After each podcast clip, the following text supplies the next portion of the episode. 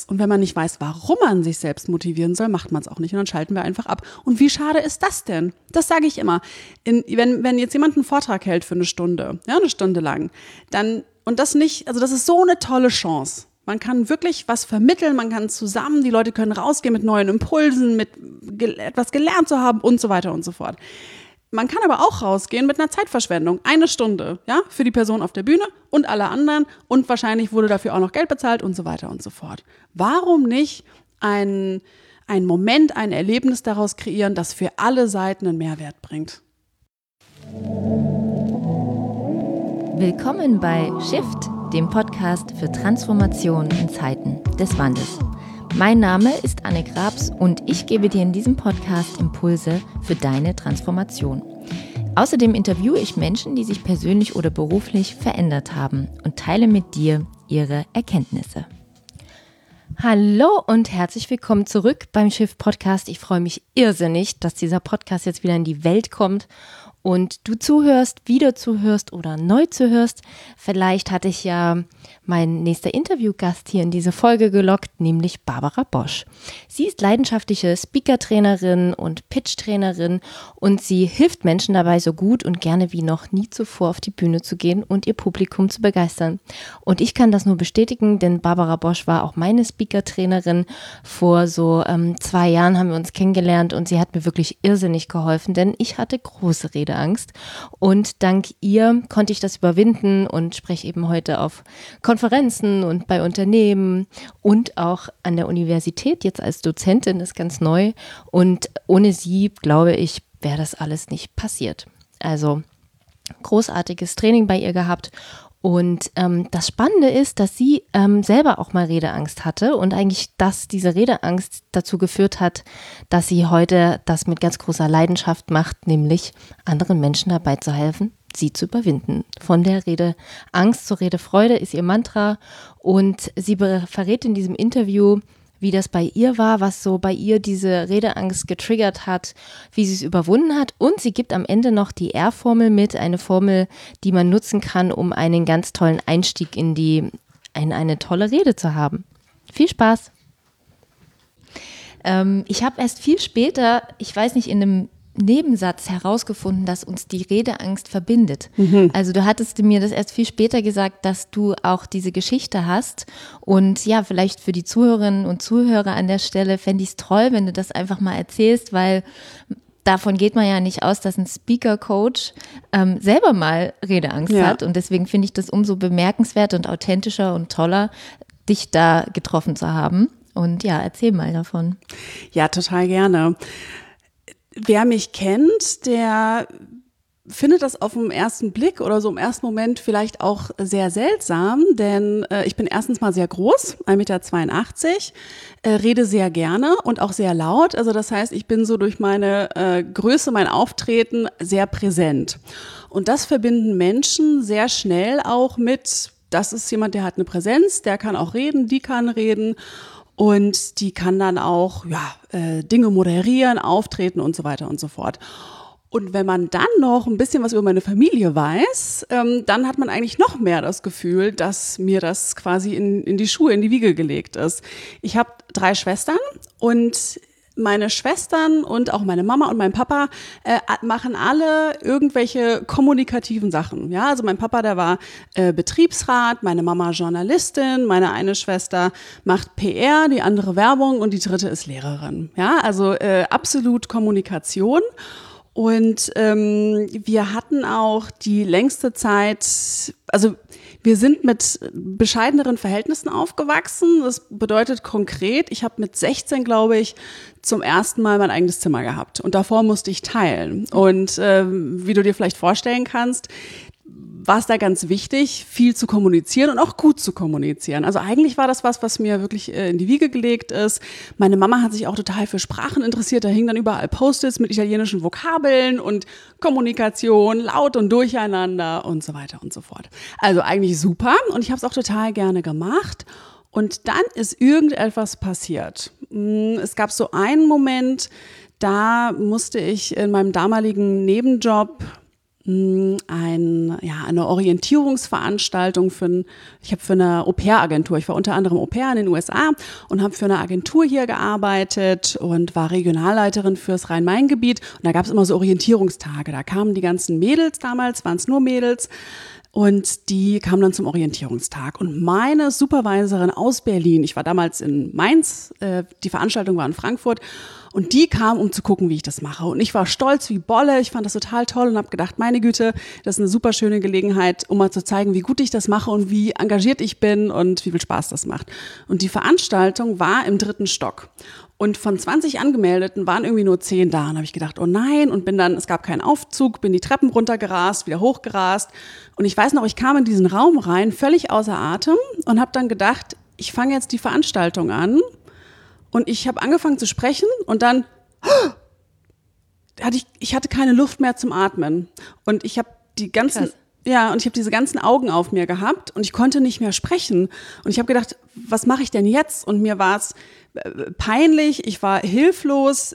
Das war eine ganz, ganz, ganz seltsame Situation, weil ich mich ja total drauf gefreut hatte. Ich war super überrascht und habe dann die Kurve gekriegt, indem ich gesagt habe, wir fangen einfach mal an, dass sich jeder vorstellt. Und dann haben die sich erstmal alle vorgestellt, wer alles da ist. Und dann war ich wieder dran und dann ähm, hat es gut funktioniert. Aber ich, das ist so der einzige Moment, an den ich mich erinnern kann, wo so All Eyes on Me waren und ich nicht performen konnte. Also ich in dem Moment nicht das abliefern konnte, was ich wollte oder was die anderen gedacht haben. Das ist im Endeffekt niemandem aufgefallen. Meine Supervisorin war total äh, begeistert, aber irgendwie ist es, glaube ich, bei mir hängen geblieben. Und das war ja vielleicht so der Punkt, ich kann es nicht mehr ganz genau sagen, aber auf jeden Fall habe ich angefangen, solche Situationen, in denen ich vor Menschen stand und reden sollte, musste, ganz schrecklich zu finden. Ne? Und immer wenn das irgendwie anstand, äh, habe ich schon gedacht, oh nein, äh, muss ich das jetzt machen? Da, so diese Vermeidungsstrategie, kann ich das abgeben? Wie komme ich aus der Nummer raus? Jemand anders kann das viel besser. Mhm. Wenn ich es machen musste, schlaflose Nächte. Und das Schlimmste war für mich ähm, mit extrem viel äh, Scham behaftet. Also das heißt, ich habe das auch nicht offen gesagt, weil irgendwie alle dachten, ich kann das so gut. Das heißt, ich musste mir irgendwelche Geschichten erzählt, äh, einfallen lassen, warum ich das alles nicht machen kann und so weiter und so fort. Und das wurde dann immer mehr und immer schlimmer. Und ähm, der, der, der Höhepunkt war quasi während meines Studiums in Mainz. Da waren zwei große ähm, ja, Veranstaltungen, Events, die hintereinander also relativ zeitlich nah anstanden. Das eine war eine Abschlusspräsentation in BWL. Ich habe unter anderem BWL studiert, habe mich da im Studium nie wohlgefühlt, weil ich immer das Gefühl hatte, das sind so Leute in Anzügen und die kennen irgendwie den Code mit dem Business und die haben es voll drauf und die kommen auch aus sehr reichen Familien und dies und das und ja, ich habe mich da nicht wohlgefühlt und dann musste ich eine Abschlusspräsentation halten. Das war ein Riesendeal. Ich hatte im Hauptstudium äh, Marketing ausgewählt. Ich fand das spannend wir haben eine Umfrage gemacht und wir sollten dann am Ende mit meiner, mit meiner Teamkollegin zusammen sollten wir unsere Ergebnisse präsentieren. Es ging um Sports Marketing mit einem großen Sportschuhhersteller und ja, ich weiß noch ganz genau, ich saß da am ersten Tag des Seminars, es war ein Pflichtseminar und dann hieß es, ja, super gut und wir haben diesen großen Sporthersteller und die kommen dann bei den Präsentationen, da kann man was gewinnen und dann noch die Presse und das wird alles veröffentlicht und ich saß nur da, mein Herz hat gerast, ich wurde hochrot, gefühlt auf jeden Fall und habe so gedacht, das ist jetzt der Anfang vom Ende. Weil ich Shit. den Gedanken, dass ich vor diesen ganzen Leuten, 200 Leute, mit denen ich mich überhaupt nicht wohlgefühlt habe, dann wird's noch benotet. Also wirklich Pressure on. Alles, was, was ich mir so vorstellen konnte, kam da zusammen. Da habe ich gedacht, das, das kann ich einfach nicht. Das kann ich nicht. Und dann habe ich gedacht, okay, ähm, wenn ich das aber nicht kann, dann ja, was bedeutet das dann? Das bedeutet, ich kann ohne diesen Kurs meinen Abschluss nicht machen und dann werde ich wohl mein Studium abbrechen müssen. Oder was anderes studieren, ne? weil das, das geht halt nicht. Also das war wirklich so, so viel Druck, dass du ja. gedacht hast, ich breche jetzt hier das Studium ab. Ja, also ich habe nicht wirklich gedacht, ich breche das Studium ab, aber ich habe keine, keine Chance gesehen, wie ich das irgendwie schaffen kann. Und ich hatte nur schlaflose Nächte, das war ganz, ganz, ganz schlimm. Und relativ parallel dazu, ich war ähm, ich habe einige Jahre in den USA verbracht, war da an einem ganz tollen äh, College gewesen und hatte zu dem Zeitpunkt schon für dieses College im Austauschprogramm in Mainz gearbeitet als studentische Mitarbeiterin. Und meine Chefin hat mich angerufen und hat gesagt, Barbara, wir haben 50-jähriges Jubiläum, das ist ganz toll. Ähm, der Präsident und die ganzen Leute aus den USA kommen, wir haben eine große Jubiläumsfeier und die, der Präsident äh, von Middlebury, so heißt die Uni, der wird eine Rede halten, der Präsident der Uni Mainz, die beiden Fakultätsmitglieder, die damals vor 50 Jahren das Programm gestartet haben, ein Student und Barbara, du könntest auch eine Rede halten. Wie wär's? Ja? Und das war genau der gleiche Schock, weil ich so gedacht habe, ich kann eigentlich gar nicht Nein sagen, weil meine Erfahrungen in den USA so toll waren und ich hatte immer Leute, die mir diesen Anfang ähm, im Ausland, jeder, der schon mal im Ausland gelebt hat, der kennt das vielleicht, ne? Am Anfang, du hast irgendwie Jetlag und alles ist anders und du hast Culture Shock und du weißt nicht, wie das geht und die Bürokratie und alles. Aber wenn du jemanden hast, so einen ähm, sicheren Hafen, ne, wo du erstmal dich ausschlafen kannst, wo du Hilfe bekommst, Leute, die sich um dich kümmern, das ist so toll. Und ich habe so eine Unterstützung erfahren und das war eine Gelegenheit, was zurückzugeben. Und auch das Studium der Amerikanistik äh, in Mainz, das war so toll. Und das hat auch mein ganzes, meine Karriere, mein Leben später so stark beeinflusst. Und dieses Austauschprogramm war so toll. Und das war, ich hätte eigentlich nicht Nein sagen können, weil das eine tolle Bühne war, um Danke zu sagen und auch, ganz ehrlich, um mich mal zu zeigen, ja, um zu, um, um auch sichtbar zu werden. Und ich bin Barbara und ich spreche so gut Englisch und ich habe hier eine Story zu erzählen und so weiter und so fort. Also diese Haltung innerlich hattest du schon, Mensch, da ist was für mich, da gibt's was so, mhm. da gibt's für mich was zu holen. Das, das war schon da. Ja, ja, also auf jeden Fall, dass es wichtig ist, Chancen auch zu ergreifen. Mhm. Ja? ja, aber Jetzt. auch das so diese beiden Events, also vielleicht lagen sie ein paar Monate auseinander, ich weiß es nicht. Gefühlt war das relativ dicht aufeinander. Mhm. Und ich habe echt gedacht, Leute, ich muss jetzt einpacken und gehen, weil das ähm, das, das, das geht nicht. Ne? Und dann war ich so verzweifelt, dass ich dann gedacht habe, okay, ich brauche Hilfe. Und ähm, ich habe dann äh, gegoogelt und habe dann herausgefunden, okay, ich kann eine äh, Therapie machen gegen Angst, Angststörungen, Sozialphobie, wie auch immer, Redeangst. Und dann habe ich gesagt, okay, ich mache das jetzt. Ja. Aha. Und das, ähm, das war auf jeden Fall ein guter, wichtiger Schritt weil ich dort den Kreislauf der Angst verstanden habe. Also ich habe wirklich gedacht, ich drehe durch, weil ich bei dem Gedanken an diese Situation, wie ich da vor den Leuten stehe, ähm, so körperliche Symptome bekommen habe, ja, also irgendwie äh, zittern, mein Herz rast. Ich hatte echt das Gefühl, mein Herz bricht so aus meinem Brustkorb raus. Ich habe irgendwelche äh, Herz-Kreislauf-Störungen und das war so präsent und so real. Und ich habe gedacht, Barbara, das ist keine lebensbedrohliche Situation. Du springst jetzt hier nicht aus dem Flugzeug oder sowas. Ja, ich habe wirklich gedacht, ich drehe durch, ich werde verrückt. Und ich habe dann in dieser Therapie verstanden, aha, da ist bei mir im Gehirn ähm, sowas verknüpft, sowas gelernt, dass mein Körper äh, wirklich denkt, das ist jetzt eine gefährliche Situation. Und dann macht er das, was er so früher vom äh, Tiger und so weiter, was sinnvoll gewesen wäre. Ja, der Körper ist ja nicht dumm, also das heißt, äh, das, was da so abläuft, äh, vor allen Dingen unterbewusst und so weiter, das hat ja auch eine Funktion. Aber mhm. mir war das einfach irgendwie so, so äh, ja. vernetzt. Ich fand das auch spannend, weil wir jetzt, weil das sind ja schon, wenn man zuhört, äh, kann man sehr gut nachvollziehen als Zuhörerin oder Zuhörer, das ist herausfordernd. Also mhm. Publikum, Bewertung, Benotung, all eyes on me, sagtest du vorhin.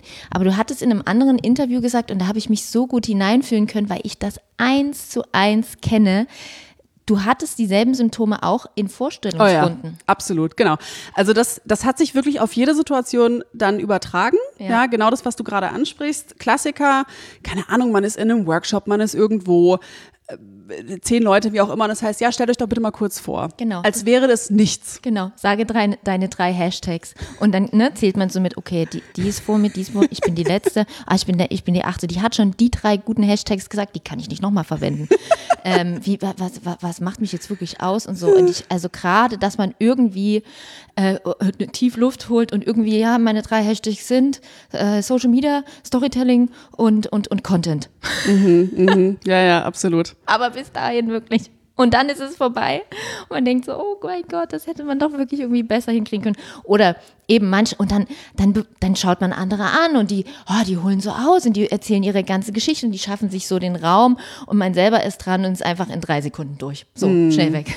Mhm, ja. ja. ja, das ist total spannend, dass du das sagst, weil am Anfang war das für mich gar nicht unbedingt Content, Inhalt, was sage ich jetzt, sondern werde ich in der Lage sein zu sprechen? Oder mhm. habe ich wieder die Situation mit Schnappatmung und danach kommt aber nichts mehr? Ja, und dann all eyes on me und nichts passiert. Mhm. Und das war immer so meine große Angst, die Enttäuschung dadurch, dass irgendwie gar nichts kommt. Ich glaube, mh, mm, Klar, heutzutage mit den ganzen Tools, alles, was ich habe, natürlich überlege ich auch Sachen strategisch. Ne? Sei es jetzt irgendwie eine Frage und ich bringe so einen Dreierklang rein oder weiß was ich was.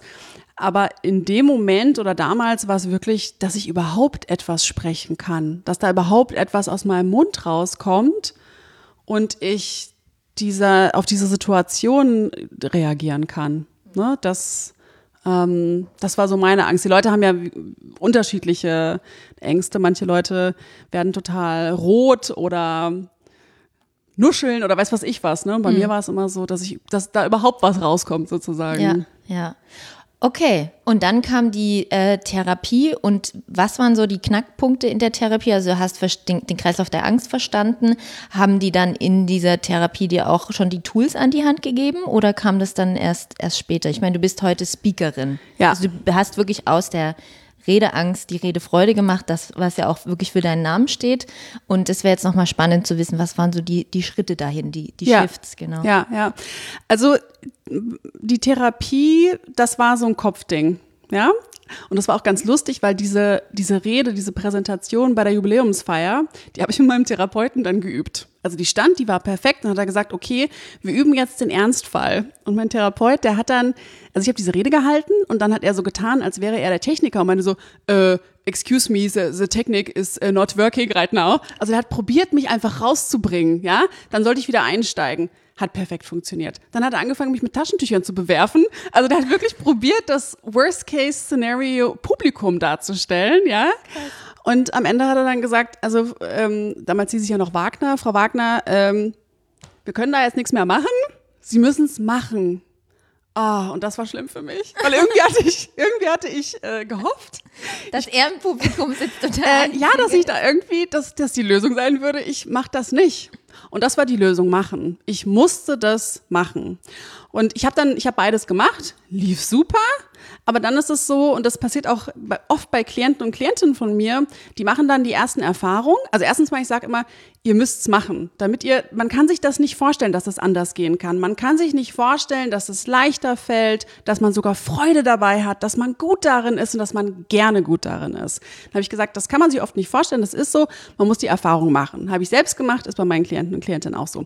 Und am Anfang ist es aber oft so, die machen dann die ersten Erfahrungen und dann haben wir so ein Rational, dass wir sagen, das war aber nur gut, weil das Publikum war so nett, ich war gut drauf, bla bla bla. Also das heißt, wir glauben das nicht. Dass wir wirklich gut sind und dass wir das generell gut können und vor allen Dingen auch spontan unvorbereitet. Und für mich war das Allerwichtigste wirklich machen. Und ich bin dann 2011 nach Berlin gezogen hatte ähm, zwei Jahre vorher meinen lieben Mann kennengelernt, Steven, und habe dem das dann auch alles irgendwann anvertraut. Also das war ein ganz wichtiger Schritt für mich, anzufangen, überhaupt über diese Redeangst zu sprechen. Ne? Und ich habe auch wieder Scham. Ich habe gedacht, ich mache mich verletzbar, das ist schlimm. Aber darüber zu sprechen. Einer der ersten war Steven und der hat dann gesagt, hey, ähm, es gibt Toastmasters. Und Toastmasters ist ein Rhetorikclub aus den USA. Da lernt man Public Speaking. Und da kann man auch hingehen, wenn man Redeangst hat. Und ich so krass. So und das war dann die Option für machen und zwar regelmäßig machen, ne? weil ich habe diese, wie gesagt, ich habe diese BWL-Präsentation gehalten, diese Jubiläumsrede aber das waren so einzelne Sachen. Und das reicht nicht, um zu lernen. Das reicht nicht, um umzulernen und diese synaptischen Verbindungen im Gehirn neu zu programmieren sozusagen. Ne? Das muss wirklich regelmäßig sein. Mhm. Und dann habe ich so gedacht, okay, was mache ich jetzt Toastmasters? Und das war mit einer der aller, allerbesten äh, Entscheidungen in meinem Leben weil ich mich dort wirklich der Angst gestellt habe. Erstmal für mich ganz still und heimlich. Ich habe keinem verraten, dass ich Angst habe. Ich bin da hingegangen, um besser zu werden, ja, weil ich dachte, dass dass man das so macht und dass man das so sagen sollte. Toastmasters sind die ganzen Superspeaker, die Überflieger, die alle Redewettbewerbe gewinnen und so. Und damit ich da zu diesem Club dazugehören kann, muss ich auch einfach nur noch Feintuning, ne? So. Und dann war ich da und da gab es so verschiedene Redeprojekte, wie so ein Baukastensystem, einmal Fokus, Körpersprache, einmal Stimme, einmal Storytelling, einmal Redestruktur und so weiter. Und beim siebten Redeprojekt, da habe ich mich, also man, man hält die Reden inhaltlich total frei, darf man sich alles aussuchen und es gibt halt immer einen Fokus, wie gesagt, der ist vorgegeben. Und beim siebten Redeprojekt habe ich mich entschieden, über meine Redeangst zu reden. Und das war ein ganz, ganz, ganz wichtiger Durchbruch, weil ich mich da getraut habe. Und ich hatte ganz große Angst, dass die Leute dann total enttäuscht sind und irgendwie nicht mehr mit mir reden. Und da ist aber was ganz anderes passiert. Die Leute sind danach auf mich zugekommen und haben gesagt, Mensch, Barbara, mir geht's auch so. Oder Mensch, ich finde das total toll, dass du auch so mutig warst und dass du dich getraut hast. Also da war ganz viel Nähe und irgendwie eine Liebe oder zumindest so eine Wärme und ein Verständnis und ein, das war noch echter, das war noch, noch viel authentischer. Und dann sind die Leute auf mich zugekommen und haben gesagt, krass, also wenn du von mega Angst, ich breche mein Studium ab, heute zu, du stehst hier und machst das, gekommen bist, dann kann ich vielleicht was von dir lernen, kannst du nicht mal einen Workshop machen. Und dann kamen die Leute auf mich zu und haben gesagt, hier kann ich bei dir Coaching machen. Ne? Mhm. Und so hat es dann alles langsam angefangen.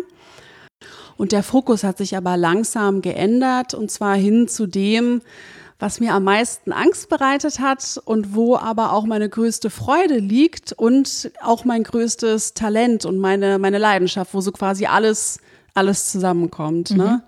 Wie, wie lange war der Weg von, du hattest einen Job, der hat dir Spaß gemacht, der war herausfordernd, der war gut, so hört sich das zumindest an, sehr mhm. ähm, vielschichtig und ja.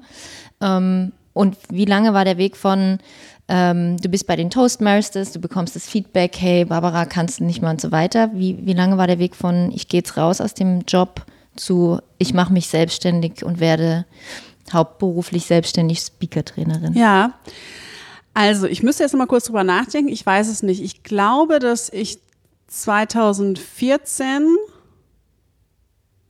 zu Toastmasters gegangen bin. Und im Januar 2016 habe ich nebenberuflich eine Selbstständigkeit angemeldet als Präsentations- und Pitch-Coach äh, und Trainerin und habe dann angefangen, abends am Wochenende und habe ja da so meine ersten äh, Baby-Steps, meine ersten Erfahrungen gemacht. Wobei es von Anfang an wieder super herausfordernd war. Ich war kaum, ich war kaum im Geschäft. Da hatte ich die erste äh, für mich riesengroße Anfrage von eBay gehabt. Die haben nach einer Speakerin gesucht zum Thema Unconscious Bias. Was heißt das überhaupt? Und ähm, unbewusste, unterbewusste Vorurteile. Ne? Ah. Also das heißt quasi, wenn man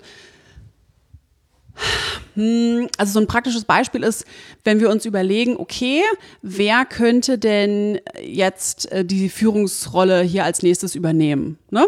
Und wenn wir dann überlegen, okay, ähm, Klassiker, Frau, die könnte irgendwie vielleicht nochmal schwanger werden oder sonst irgendwie was, ne? Und die ist dann vielleicht irgendwie nicht so gut äh, geeignet oder sowas in der Art. Also so, so gewisse Konzepte, die wir haben, Vorurteile, die wir haben, die auf Überzeugungen beruhen, die in uns drinne sind und die so unterschwellig äh, rumschwummern, ne? Oder sowas wie ältere Leute sind langsam, ne? Also manchmal sind es auch Erfahrungen, die man vielleicht gesammelt hat, aber es sind einfach Konzepte, die verankert sind und die unsere Wahrnehmung, wie wir jemanden einschätzen, unterbewusst mit beeinflussen. Also es ist äh, Learning 1 haben wir alle, ist ganz normal ist aber nicht immer der beste Berater und deswegen ist es gut, sich, darüber, sich darüber im Klaren zu werden. Erstmal ganz freundlich. Ähm, Hallo, herzlich willkommen. Du gehörst auch zum Club der Leute mit Unconscious Bias. Und da kann man aber reflektieren und was machen und dann einfach ein Bewusstsein dafür entwickeln. Ne? Und dann bei gewissen Prozessen auch dagegen steuern, die Sachen äh, transparent machen und so einfach für einen offeneren und faireren Umgang auch mhm. miteinander äh, sorgen. Und eBay war deswegen herausfordernd, weil? Ja, also ich habe den Namen gesehen und habe mir gedacht, äh, das ist ja eine Riesennummer. Und die wollen jemanden, der auch irgendwie eine Riesennummer ist. Und ich bin so ein super kleines Rädchen, so ein Blümchen, das da so am Wegrand ist. Und dann vielleicht, ich habe immer noch nicht dem Ganzen wirklich getraut, dass ich das wirklich kann. Und was ist denn, wenn ich dann nicht kann? Ja, und dann bezahlen die auch noch Geld. Und das ist ja dann ganz, ganz, ganz schlimm. Und vor allen Dingen habe ich immer gedacht, mir fallen direkt fünf Leute an, die sind viel besser daran als ich. Also das sind so richtige Experten und Expertinnen. Ne? Und ich hatte wirklich überlegt, ob ich nicht sage, ach, das ist ja ganz nett, äh, da kann ich sie gerne mal vermitteln. da kenne ich drei Leute, die richtig gut passen. Ne? Und dann habe ich mir überlegt, nee. Mhm. Ja, das ist total wichtig, äh, dass ich Ja sage. Ich habe da mal eine ganz leider sehr unerfreuliche Erfahrung gemacht mit einem Kollegen bei Toastmasters, ähm, der, die wollten, dass ich, die wollten, dass ich Präsidentin vom Club werde. Und das war eine super tolle Idee, hätte ich auch gerne gemacht. Aber wenn ich was mache, dann bin ich all in und ich hatte nicht die Kapazität und ich hatte andere Prioritäten. Da habe ich gesagt, nein. Und dann hat dieser Kollege zu mir gesagt, Mensch, Barbara, ihr Frauen, ja, ihr wollt immer die Führungsposition und wenn ihr mal die Gelegenheit habt, dann macht ihr es nicht. Das hat mich so geärgert. Das ärgert mich immer noch ein bisschen, aber es ist bei mir hängen geblieben. Und in dem Moment, wo ich diesen Job, ne, diesen Speaker-Auftrag weitergeben wollte, da habe ich mich daran erinnert. Da habe ich gesagt, nee, warte mal, Barbara, jetzt sagst du ja. Und dann ja, interessant, obwohl es dich so geärgert hat, hat es in dem Fall ja, ja, zu was Gutem geführt. Ja, genau, Spannend. genau. Ja. Und dann habe ich einfach Ja gesagt. Und das ist auch wirklich was, ein Tipp, den ich immer gebe. Ja sagen und dann vorbereiten und machen. Ja. Mhm. Aber cool. sich selbst die Sachen auch zutrauen. Ja. Ich würde gerne nochmal an der Stelle ähm, nochmal über Angst reden, weil vielleicht hört dir jetzt gerade jemand zu und ne, es fängt schon an, naja, okay, eigentlich habe ich das ja auch oder auch ich würde ja auch gerne mhm. mal mich dem stellen. Also ich weiß nicht, wie hoch der Prozentteil ist von Menschen, die gerne reden möchten und sich aber nicht trauen. Ich schätze, dass er relativ hoch ist. Ja, es gibt immer wieder mal so Statistiken, die sagen, äh, dass Redeangst, ne, diese Lampenfieberangst vor Menschen zu sprechen, sogar äh, größer, also oder mehr Menschen haben als tatsächlich die Angst vorm Tod. Also äh, total heftig, ne, weil das ja eine soziale Angst ist. Krass, ja. Ja. Und ich habe so, und das kam jetzt auch bei dem, was du erzähltest, ich hatte, habe das nochmal für mich so reflektiert, spannend bei mir kam ja erst wirklich der Druck, wurde so hoch, als die Anfrage kam aus Lissabon, einen Vortrag auf Englisch zu halten. Was irgendwie, und das war eben auch so, da gibt's was für mich zu holen. Also ich würde das gern machen, ich hätte das gern ähm, auf meiner CV, ich hätte das gern einfach mal so, Checkmark habe ich gemacht. Ne? Aber ich wusste auch, wenn ich mir jetzt keine Hilfe hole, werde ich einfach scheitern und zwar grandios. Ne? Und interessanterweise musste der Druck und die Angst, die musste so groß sein, dass ich endlich da hingehe. Ist das so, also wenn jetzt jemand zuhört und sagt, ich habe so große Angst, dass man dem oder ihr eigentlich beglückwünschen könnte und sagen, umso besser, so größer die Angst ist, umso besser, weil dann kann man da eben ganz viel rausholen, ja, also das ist eigentlich was Positives hat. Wenn jetzt die Angst nur so ein, ja, ich habe schon ein bisschen Redeangst und so, ja, gut, also dann brauchst du vielleicht einfach drei TED-Talks, die du dir mal reinziehst und äh, dir davon was abguckst. Aber umso größer, umso besser. So zur Ermutigung von allen, die jetzt zuhören.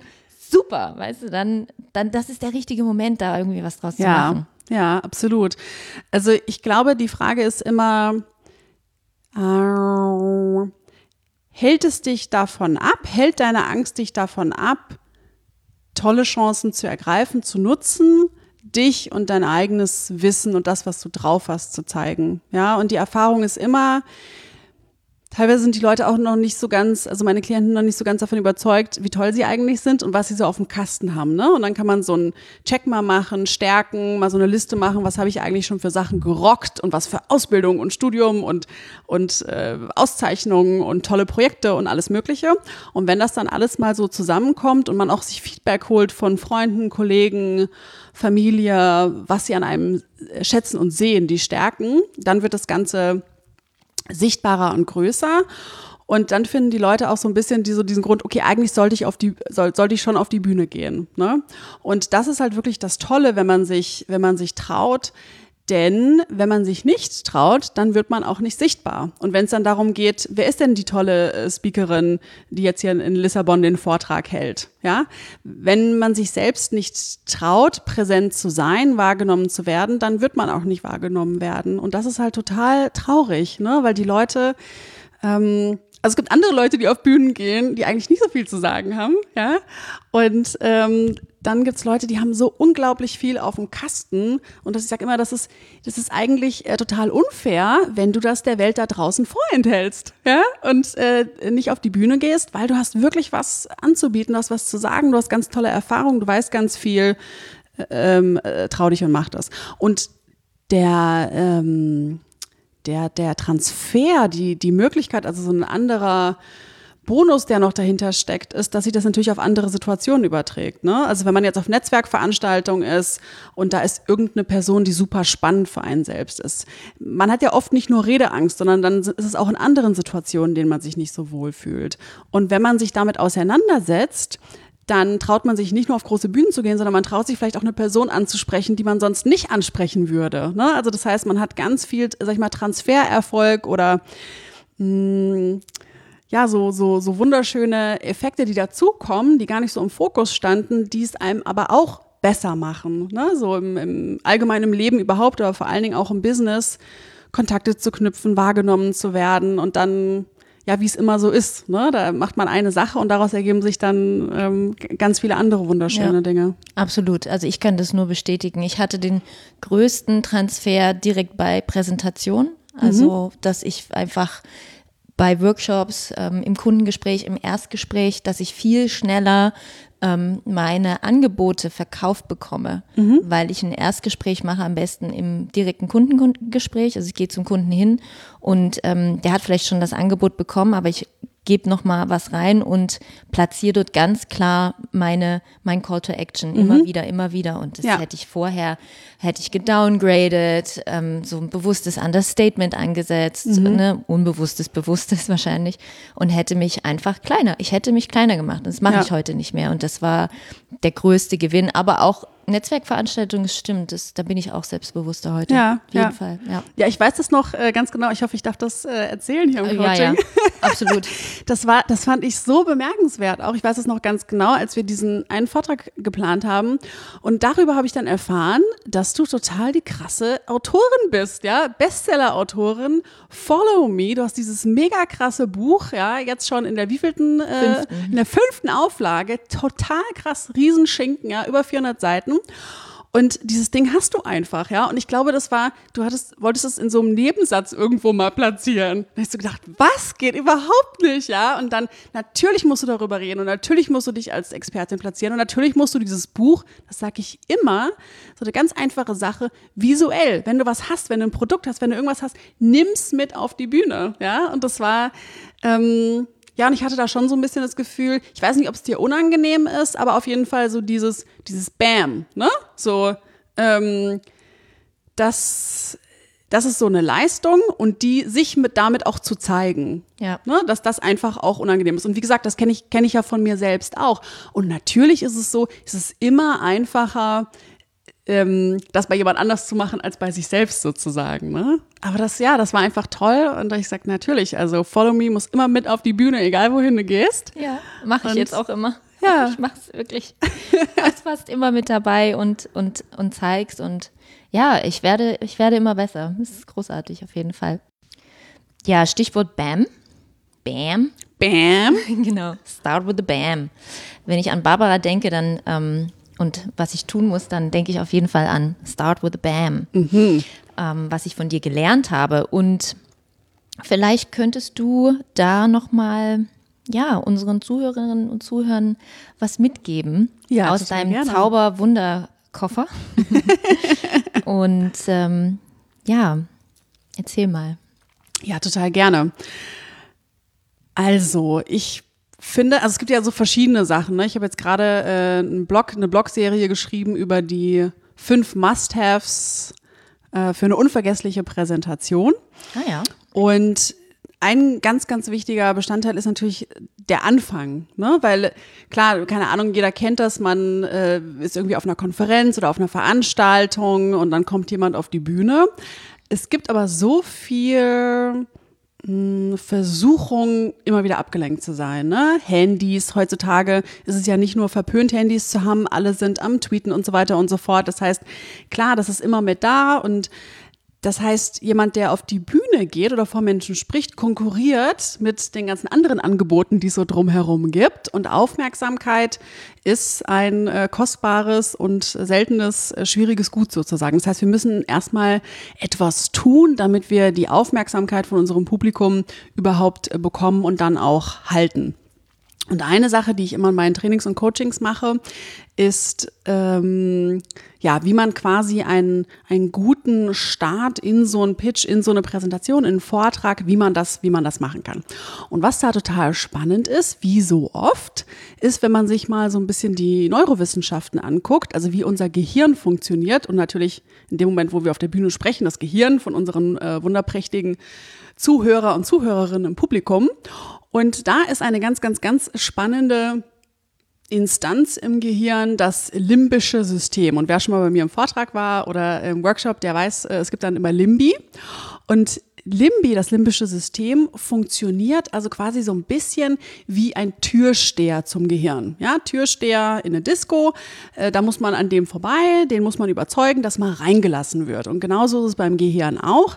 Das heißt, wenn wir so einen Pitch-Präsentation, Vortrag eröffnen, müssen wir quasi am Limbi, am Türsteher, mh, der Gehirne unseres, unserer Menschen da im Publikum, da müssen wir vorbei. Und da sage ich immer, das ist ähm, herausfordernd, aber es ist sehr gut machbar, denn Limbi, der sagt, ja, ähm, ich bin schon anspruchsvoll, aber wenn du die Zauberformel kennst, dann lasse ich dich auch rein. Ne? Und diese Zauberformel ist immer ganz wichtig äh, in meiner Erfahrung, damit die Leute sich das gut merken können, muss irgendwie passen. Und die Formel, auf die ich gekommen bin, äh, das ist Air, ne? also wie das englische Wort für Luft, A-I-R. Und das sind quasi die drei Kriterien, die ganz wichtig sind für so einen Einstieg.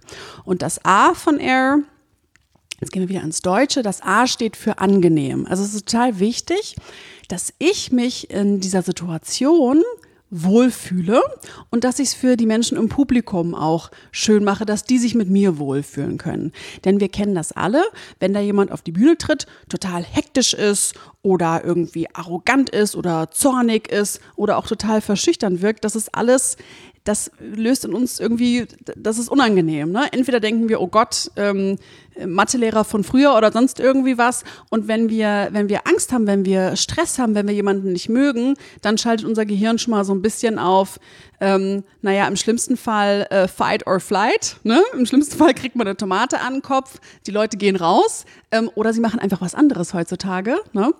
Ähm, und deswegen ist es halt wichtig, dass es angenehm ist. Und was ich immer sage, was man machen kann, damit es für einen selbst angenehm ist, ist so eine gute Vorbereitung. Also vor, vor Auftritten, ähm, sich nochmal zu bewegen, wirklich, die, dass, das, dass das Blut äh, nochmal im Körper fließen kann, dass man ein bisschen die Verspannung abbaut. Ich sage immer tanzen oder shaken, ne? also ein bisschen auch Luft äh, reinbringen in den Körper, gute Laune, sich auch nochmal zu fokussieren, eine Atemübung zu machen und dann so einen positiven Gedanken zu setzen. Ja, wirklich dieses, warum gehöre ich hier heute auf die Bühne? Was habe ich eigentlich für ein tolles Geschenk für mein Publikum mitgebracht, dass so eine Vorfreude entsteht, dass man sich eigentlich gar nicht mehr zurückhalten kann, um auf diese diese Bühne zu gehen, sozusagen. Mhm. Ne? Geschenk finde ich, Entschuldigung, Geschenk ja. finde ich gut als, als Metapher, ähm, weil das ähm, ist der Umkehrschluss, was man sonst so in sich hat, nämlich mhm. ich muss jetzt abliefern. Ja. Du machst aus, ich muss jetzt abliefern, hey, ich habe was mitgebracht für euch. Mhm. Es ist Weihnachten, guck mal, so ein riesengroßes Geschenk, ja. das bin ich. Und das ist ja wie, wenn man einem Freund oder einer Freundin irgendwie ein Geschenk macht, dann freut man, also ich schenke zum Beispiel total gerne. Ich liebe ja, ich das. Auch. Ich, es fällt mir leichter zu schenken, als Geschenke anzunehmen.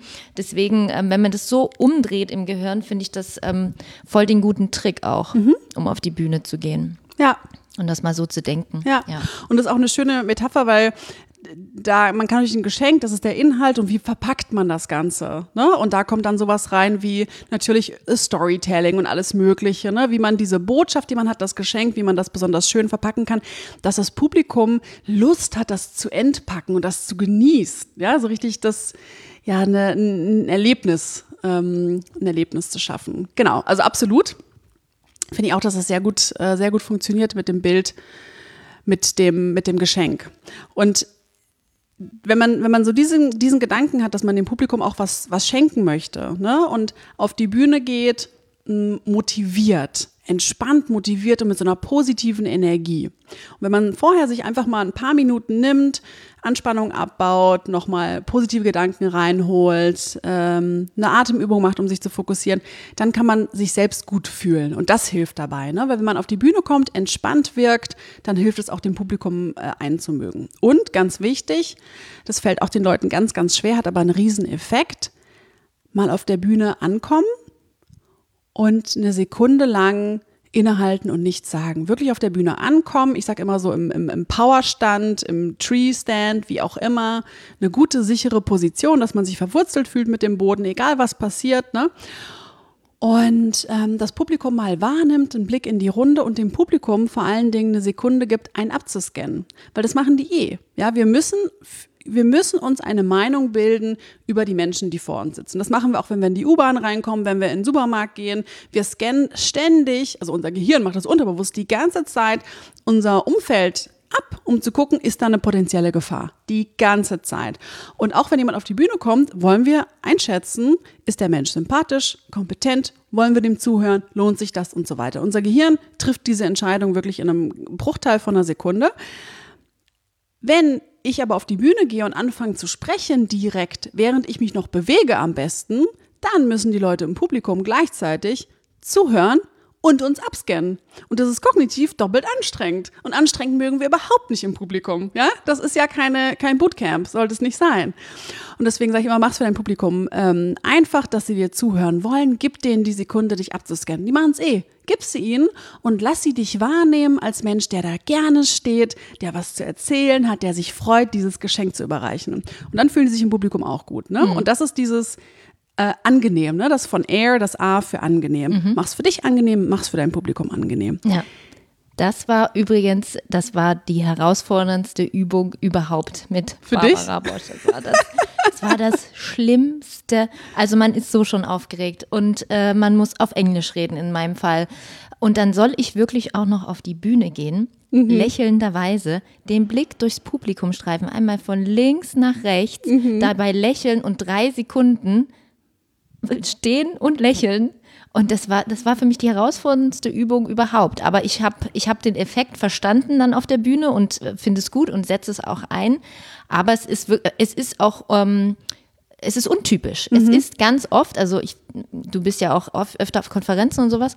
Ähm, ich sehe ganz oft Speakerinnen und Speaker, die das nicht machen. Die mhm. das nicht machen. Die gehen da drauf, sind noch in der, die sind in, in dem Moment auf die Bühne zu mhm. kommen und fangen an zu sprechen. Ja, also ja. es ist, das ist eine tolle Übung gewesen, aber auch die wirklich herausfordernd. Ja. Ja. ja, aber das ist oft aus einer Unsicherheit heraus. Ne? wir wollen auf die Bühne und wir wollen diesen Moment, diesen Unang wir wollen immer was vermeiden, was unangenehm ist. Und da zu stehen und angeguckt zu werden, ist unangenehm. Dann wollen wir lieber irgendwie mal direkt losplappern. Ne? Aber wie gesagt, mach's für dein Publikum angenehm und dann hast du schon die halbe Miete. Und das ist genauso wie wenn jemand Zeug redet, was keiner versteht. Oder wenn jemand nicht hörbar ist. Oder jemand hat Slides, die nicht lesbar sind. Wenn wir es für unser Publikum anstrengend machen, dann finden die uns auch anstrengend und dann bewerten sie uns und das, was wir zu sagen haben, unser tolles Geschenk, automatisch negativ. Ja? Und denken sich, das ist so eine Müllschleuder oder sonst irgendwie mhm. was. Mhm. Nee, also von daher super wichtig, so ein kleiner, feiner äh, Moment, der einen großen Unterschied macht. Und vor allen Dingen auch, es gibt ja auch Leute, die, die fangen dann so an zu reden. Wenn du diese Sekunde oder diese drei Sekunden da stehst, kannst du die auch nutzen, um einmal durchzuatmen. Ja, dieses, dieses Grounding, Ankommen auf der Bühne, Blick ins Publikum lächeln und einmal durchatmen. Da kriegst du auch im Kopf nochmal eine, eine gewisse Freiheit, einen Freiraum. Dann können die Gedanken besser fließen. Also das ist wirklich ein Win-Win für beide Sachen, äh, beide Seiten. Für alle Sachen, für beide Seiten. Für alles. genau, genau. So, und das ist quasi so die Vorbereitung. Das ist super wichtig. Und der BAM, also das ist auch schon quasi Ein, die, die Einleitung. Und dann kommen wir aber zum I. Und das ist unglaublich wichtig. Also von Air, A für angenehm, I für interessant. Und ein interessanter Einstieg ist eben einer, der die Aufmerksamkeit holt. Ne? Und die, die, wie gesagt, die Leute sind auf ihren Handys, sonst irgendwie was. Und der Klassiker, äh, sehr verehrte Damen und Herren, äh, ich freue mich heute hier sein zu können, ist ja eine Floskel. Was sagt bei unser Gehirn? Äh, mö, mö, mö, langweilig. Ja, und langweilig ist total schlecht und vor allen Dingen was, was, was schon erwartet wird. Ne, das ist, wie gesagt, etwas, was die Leute generell machen. Das ist keine Novelty, das findet unser Gehirn langweilig. Unser Gehirn ist ein bisschen wie so ein kleines Kind, will unterhalten werden, ne, braucht ein bisschen Aufregung. Und so ein klassischer Einstieg, der bringt das einfach nicht. Und dann haben wir die Leute irgendwie schon am Anfang verloren. Wie traurig ist das denn? Ja, und dabei ist es ziemlich einfach, mit einem äh, Aufmerksamkeits-Bam einzusteigen, mit einem interessanten Einstieg. Ja, und ein, Klassiker, das sieht man auch ähm, häufig bei Leuten, die sich mal darüber Gedanken machen, ist eine Frage ans Publikum zu stellen. Ne?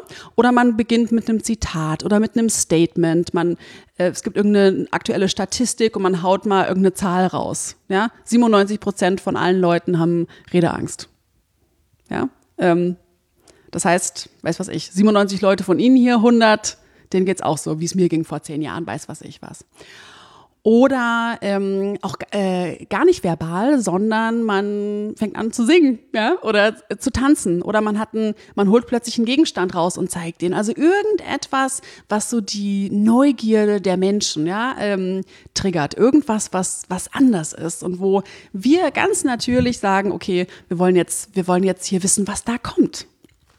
Das ist das, das, das Interessante. Wie gesagt, gibt es ganz viele verschiedene Möglichkeiten, was man machen kann, aber bitte, bitte, bitte nicht mit dem, ähm, ja, sehr geehrte Damen und Herren und so weiter einsteigen. Ja. Und auch nicht mit dem, ähm, ich bin so und so. Meistens, also mit, dem, mit der eigenen Vorstellung, meistens wird man eh vorgestellt, ja, jetzt kommt Anne Grabs. Dann geht die Anne Grabs auf die Bühne. Hallo, ich bin Anne Grabs, ja, wissen wir schon. Ne?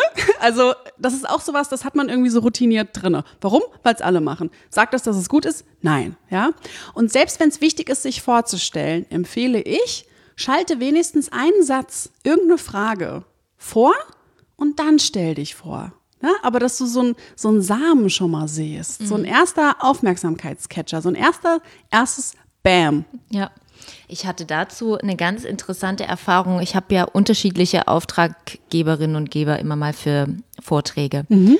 Und einer, das war bei den Versicherung, Versicherungsforen in Leipzig, meine ich. Ähm, die wollten sehr viel auch die Präsentation, über die Präsentation schon vorab wissen. Das ist immer unterschiedlich. Der eine mhm. sagt, kommen Sie einfach und erzählen Sie. Der andere sagt, ähm, nee, das wollen wir schon vorher ganz genau wissen und skripten das mehr oder weniger fast vorher mit mir durch. Wow. Ich bin da anpassungsfähig und mache dann, also ja. irgendwann sage ich auch mal Stopp, aber ähm, ähm, wenn es ein Gewinn ist für das Publikum, dann mache ich das total gerne. Wenn ich mehr über das Publikum herausfinde, dann gehe ich gerne in, in den Austausch. Und da war es eben so, dass ich ähm, nach unserem Training und so genauso anfangen äh, wollte, wie ich das dann eben so mache. Und ähm, ich glaube auch mit einer Frage oder mit einer These oder mit einer, mit einer provokanteren These oder so. Und er fragte halt wirklich im Vorfeld, Frau Krabs, wollen Sie das wirklich so machen? wollen Sie das äh, wirklich so? Also das, ich muss Ihnen ganz ehrlich sagen, das hat er mir mehrmals an die Präsentation als PDF reingeschrieben. Ähm, Warum beginnt das jetzt hier nicht mit der ersten Slide, die erst auf, äh, mit der fünften Slide, die so die Standard-Slide ist? Ähm, ähm, es ging um die, die Kunst des Storytellings im Social Web oder sowas. Mhm. Es war irgend so eine Präsentation mhm. und ich wollte aber eben genau anders mit einer Übung oder irgendwas anfangen und er hat es er hat's einfach nicht gepackt und ich bin natürlich dabei geblieben mhm. und habe das so durchgezogen und dann hat er am Ende mir äh, das Feedback gegeben, hat gesagt, Frau Krabs, ich fand es richtig gut so. Interessant, ja. ne? Ja. Weil das ist wirklich erwartbar das ist die Erwartungshaltung. Mhm. Das muss losgehen mit, dann wirst du vor, auch ganz oft, du wirst vorgestellt und hast natürlich den Impuls, zu, dich zu bedanken. Vielen Dank für die Einladung. Mhm. Ein, äh, ne? Aber das, also ich lasse es weg, ich lasse es einfach weg. Ich mache das dann vielleicht nochmal am Ende, dass ich so sage, ne, das Dankeschön ausspreche, aber ich mache es eben nicht als allerersten Satz. Ja, vielen Dank für die Einladung. Ich bin übrigens Anne Grabs. Ja, mhm. herzlichen Glückwunsch. ja, genau. Ja, also wie gesagt, wir sind alles Gewohnheitstiere und ähm, auch meine ganzen Erfahrungen in, in, den USA, mein Mann ist Kanadier, äh, so im Vergleich. Das ist schon, ähm, glaube ich, auch so ein Ding der deutschen Kultur. Das, was immer schon so lief, ne, ist auch äh, gut und so weiter. Äh, stimmt aber nicht immer. Ne? Und ich meine, die Erfahrung zeigt und auch das, was wir so, ähm, wenn wir uns ähm, neurobiologische Vorgänge angucken, wie funktioniert ähm, Aufmerksamkeit, was passiert im Gehirn, das, was immer gleich ist, dann schaltet unser Gehirn einfach ab. Da ist kein Trigger. Das ist genauso Leute, die die ganze Zeit so monoton reden und dann tut sich da irgendwie nicht so viel. Das ist so anstrengend für unser Gehirn, weil es sich selbst motivieren muss, ja. Und jeder kennt es, oder wahrscheinlich die meisten kennen das, dass das total schwer ist. Und wenn man nicht weiß, warum man sich selbst motivieren soll, macht man es auch nicht. Und dann schalten wir einfach ab. Und wie schade ist das denn? Das sage ich immer. In, wenn, wenn jetzt jemand einen Vortrag hält für eine Stunde, ja, eine Stunde lang, dann, und das nicht, also das ist so eine tolle Chance. Man kann wirklich was vermitteln, man kann zusammen, die Leute können rausgehen mit neuen Impulsen, mit etwas gelernt zu haben und so weiter und so fort. Man kann aber auch rausgehen mit einer Zeitverschwendung. Eine Stunde, ja, für die Person auf der Bühne und alle anderen. Und wahrscheinlich wurde dafür auch noch Geld bezahlt und so weiter und so fort. Warum nicht ein, ein Moment, ein Erlebnis daraus kreieren, das für alle Seiten einen Mehrwert bringt? Mhm. Ja, und von daher sage ich immer, das lohnt sich total und sei auch mal anders als die anderen, weil dann fällst du auch damit auf. Mhm. Mhm. Also wie gesagt, man muss jetzt nicht unbedingt auf der Bühne singen, ja, aber es gibt andere Sachen, es gibt niederschwelligere Sachen und mh, mm, ja, es geht, es geht um die Aufmerksamkeit. Ja. Es geht um die Aufmerksamkeit vom Publikum zu holen. Mhm. Und das bringt mich auch zum dritten Aspekt. Air, A-I-R, ne, das A für angenehm, I für interessant und das R steht für relevant. Natürlich äh, reicht es nicht nur, die Aufmerksamkeit zu bekommen mit einem interessanten Einstieg, sondern es ist auch wichtig, die Relevanz fürs Publikum zu kommunizieren. Das ist natürlich immer wichtig, das machst du ja auch. Du hast einen Auftrag, du willst wissen, wer sitzt denn da vor mir im Publikum? Was ist denn das für ein Anlass? Was ist denn das für ein Thema? Und abhängig davon ändert sich das natürlich die Art und Weise, wie du dein Geschenk einpackst ne, und wie du dein Geschenk rüberbringst. Und das ist auch wichtig, dass man den Leuten auch ganz konkret sagt, warum es sich lohnt, zuzuhören. Ja, also wenn, wenn die Leute, weiß was ich, du hältst einen, einen Vortrag ähm, vor irgendwelchen Versicherungsleuten und die haben ganz viel Kundengespräche, ne? Und die, ähm, weiß was ich, wollen versuchen, eine besonders junge Zielgruppe, äh, ähm, ne, weil die brauchen es unbedingt äh, ähm, und so weiter und so fort. So, und dann hältst du einen Vortrag und sagst denen, ja, ähm, heute erfahren sie die äh, drei wichtigsten, fünf wichtigsten ähm, Tools, wie sie Storytelling einsetzen können, um ihr äh, junges Publikum zu erreichen. Ah, das ist ja für mich total äh, wichtig. Ne? Und dann hören die Leute auch zu. Also wirklich nochmal zu sagen, ich habe mir darüber Gedanken gemacht, ich weiß, was ihr für Fragen, für einen Bedarf, was ihr für Probleme, Sorgen, Wünsche und so weiter habt und darauf konkret einzugehen. Also natürlich das, was man sagt, darauf auszurichten und das aber auch nochmal am Anfang zu verbalisieren. Ein angenehmer Einstieg, ein interessanter Einstieg mit einem Bam und dann wirklich zu kommunizieren, ähm, warum ist mein Geschenk, das ich mitgebracht habe, heute für euch besonders gut geeignet. Mhm. Und dann kann man davon ausgehen, dass man auch die Aufmerksamkeit vom Publikum hat. Mhm. Und von daher sage ich immer, start with a Bam, äh, nutze Limby, nutze Air, ist super wichtig. Es ist relativ einfach. Man kann es total variieren abhängig davon, das muss natürlich auch zu einem selbst passen. Ne? Also es gibt Leute, die lieben Zitate und die bringen die super gut rüber. Bei anderen Leuten passen andere Sachen, also dass man da auch wirklich was findet, was zu einem selbst gut passt, was zum Anlass passt und was zum Publikum passt. Mhm. Und dann kann das ein ganz tolles Erlebnis werden, super. an das sich alle noch Jahre später erinnern können und total gerne dran erinnern. Ja, ja, das ist interessant. Ja, es hat wirklich so Abstrahleffekte. Ähm, über längere Zeit. Mhm. Ja. Also ich hatte, habe jetzt zum Beispiel einen neuen Kunden gewonnen, der wiederum über eine Empfehlung kam. Der hat mich nur in einem, in einem Erstgespräch kennengelernt. Mhm. Der war nachher gar nicht im, im Pitch mit dabei, sondern der hat mich im Erstgespräch, habe ich bei dem irgendwie an irgendeiner Stelle gepunktet. Mhm. Und ne, so. Mhm. Und mal angenommen, in, bei einem Publikum mit 100 ja. Leuten ist ja noch mal was ganz anderes. Da hat ja. man ja noch mehr Reichweite für, für die eigene Sache. Ja, vielen Dank für die, für, für die Formel für Air und ja, äh, überhaupt für das ganze Gespräch. Wir sind ja, wir sind an einem Ende angekommen. Sag noch einmal, wie man dich findet. Also du hast ja vorhin gesagt, einen Blogbeitrag gibt es. Vielleicht mhm. ja, kannst du noch mal sagen, wie man mit dir ähm, Kontakt aufnehmen kann, wo man deine, deinen tollen Content findet. Ja, super gerne. Also meine, meine Webseite äh, ist einmal zu finden über meinen Namen, also barbarabosch.com, aber auch um, äh, unter dem Motto, unter das ich all meine ganzen Aktivitäten gestellt habe, nämlich äh, Redefreude.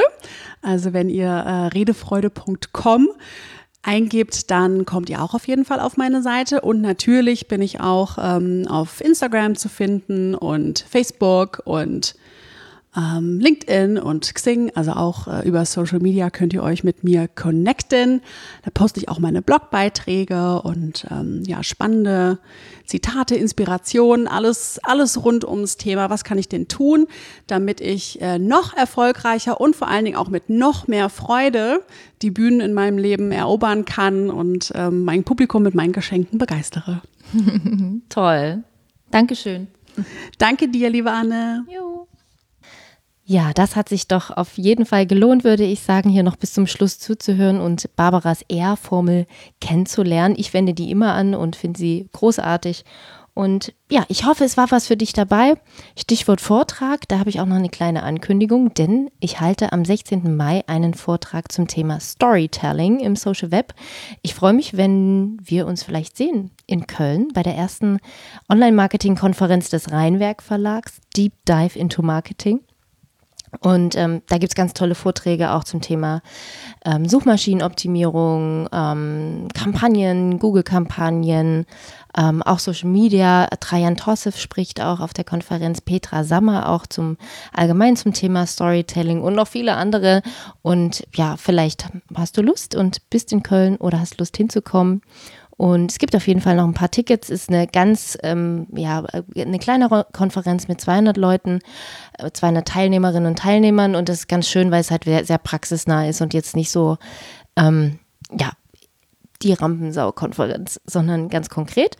Und ja, das wäre doch nett, wenn wir uns da sehen. Ansonsten ähm, freue ich mich, wenn dir die Podcast-Folge gefallen hat und du diesen Podcast abonnierst bei iTunes oder bei Spotify und natürlich auch, wenn du den Podcast teilst.